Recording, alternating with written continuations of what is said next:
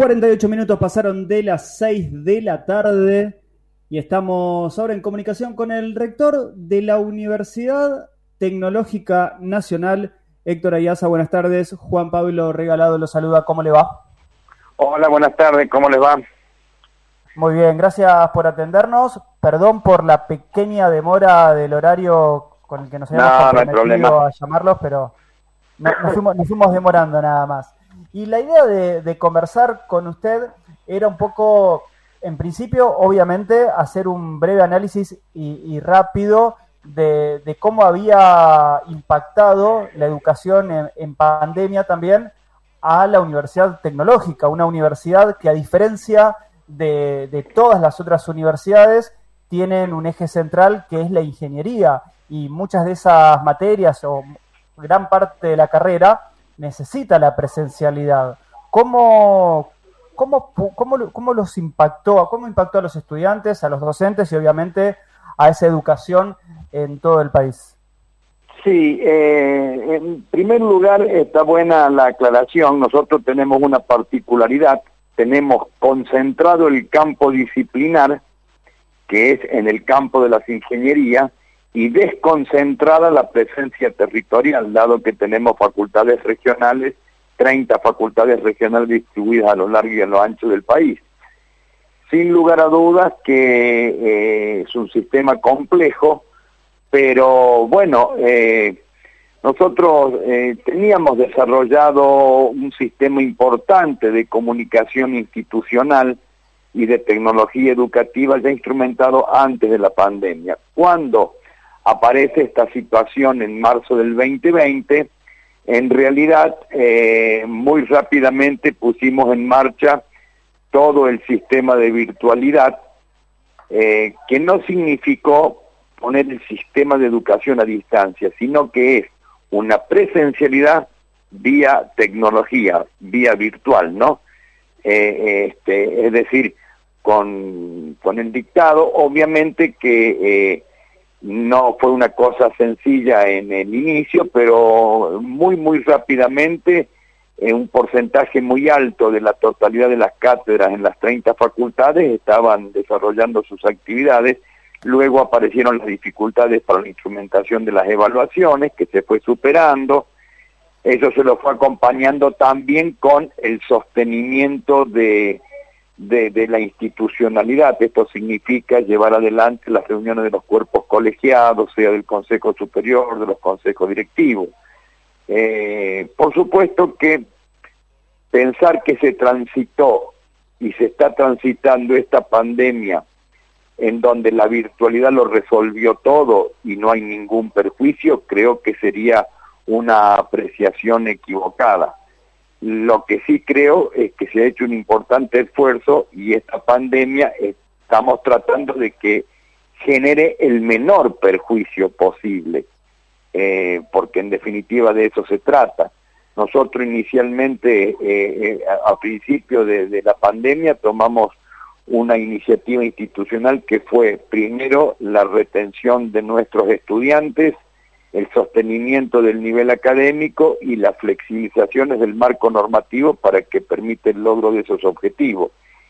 Y bueno, eh, así venimos funcionando y por supuesto que en los momentos en que hubo cierta flexibilización, permitió recuperar algunas actividades no masivas y que requieren presencialidad como son algunos laboratorios, algunas actividades de laboratorio que se fueron haciendo, otras pueden haber quedado pendientes, pero en términos generales se ha logrado aproximarnos bastante, bastante a la normalidad. Y la sorpresa es que eh, hoy vemos que se generó ya una costumbre casi que nos lleva a afirmar que la virtualidad, la tecnología educativa, todos estos medios que hemos estado utilizando han llegado para quedarse, no en forma absoluta y por desplazamiento de la presencialidad, pero sin lugar a duda que llegó para quedarse y compartirse como sistema, ¿no?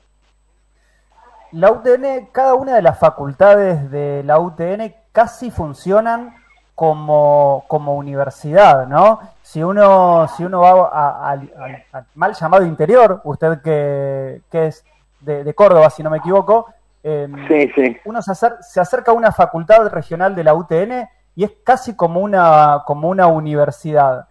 Sí, claro, porque la regionalidad le da esa característica, ¿no?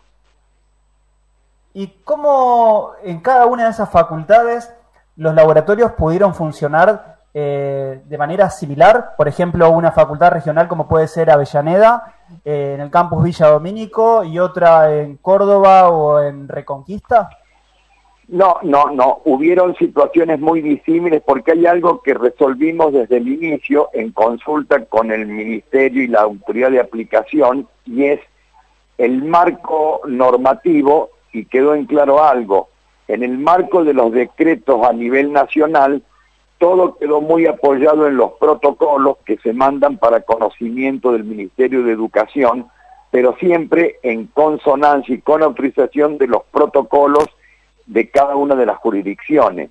Dicho esto, eh, la traducción sería, la Facultad Regional Bahía Blanca va a desarrollar las actividades en el marco de los protocolos vigentes para la ciudad de Bahía Blanca en el orden municipal o provincial y la Facultad Regional Chubut con los protocolos de existencia en la provincia de Chubut y en la ciudad de Madrid.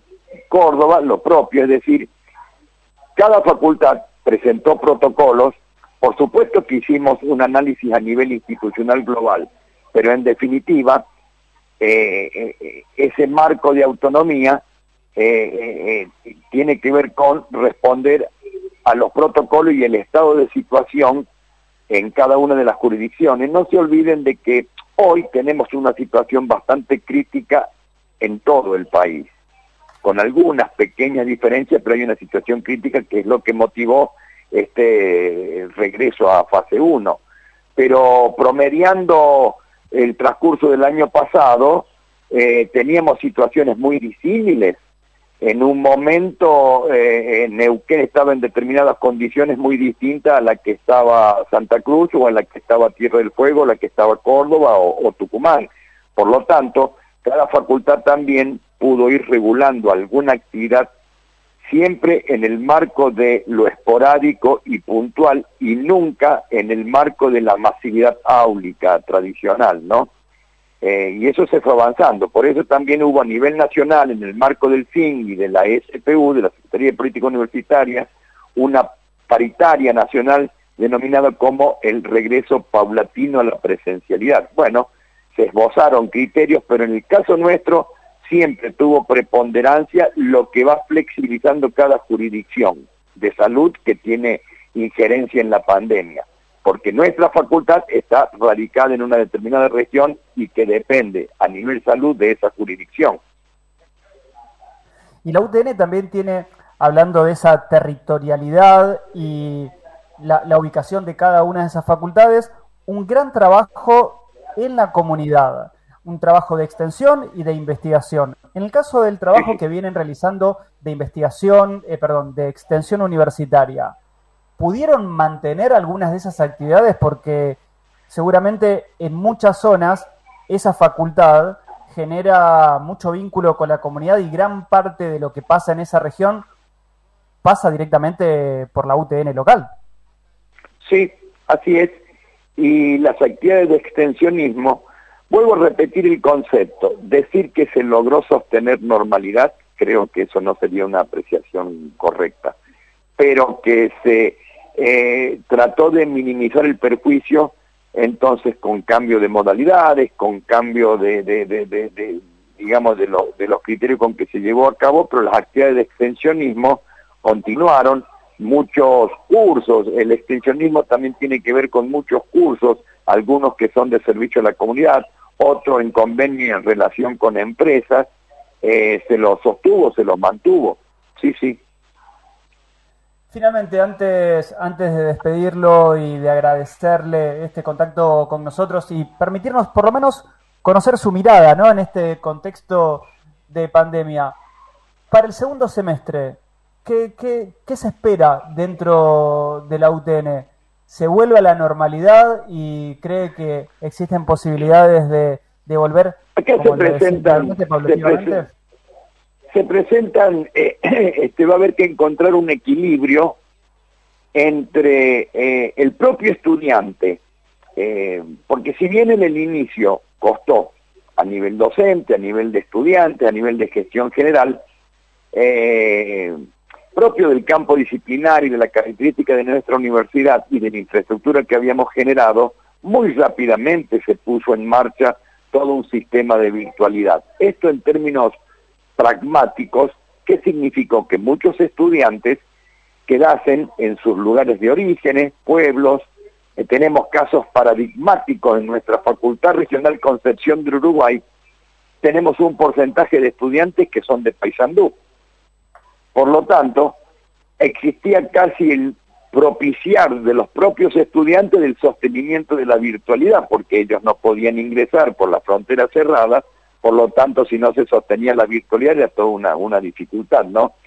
Eh, ¿Cómo sigue? Yo creo que es muy difícil hacer futurismo en el marco de la pandemia con variables tan cambiantes, tan cambiantes estamos viendo día a día las fluctuaciones de los casos, y entonces yo creo que va a evolucionar conforme evolucione la situación de la pandemia en términos generales. Si ustedes me preguntan a mí cuál es la intuición sin el ánimo de, de, eh, estar haciendo un pronóstico, yo creo que lo que resta del cuatrimestre que está finalizando cierra en forma cuatrimestral. Y por lo que veo como panorama, el inicio del segundo semestre va a ser también con funcionamiento de virtualidad. Basta ver un poco el régimen de, cómo vaya evolucionando el, régimen de vacunación, pero estamos viendo la situación de extrema gravedad que está viviendo hoy la pandemia en nuestro país, nos permite eh, decir de que las actividades del segundo semestre eh, van a iniciar de manera virtual casi casi seguro y cuando inicia el desarrollo de una asignatura de manera virtual, es muy difícil el cambio en el momento. Nosotros, por ejemplo, en diciembre del año pasado hicimos una reunión de Consejo Superior y estaba el interrogante, ¿qué hacemos en febrero y en marzo? Y que tomamos una decisión, arrancamos como cerramos. Es decir, nosotros en diciembre del 2020 estábamos cerrando con virtualidad y la postura fue ante el desconocimiento arrancamos como cerramos, y así arrancamos en marzo del 2021, ¿no es cierto?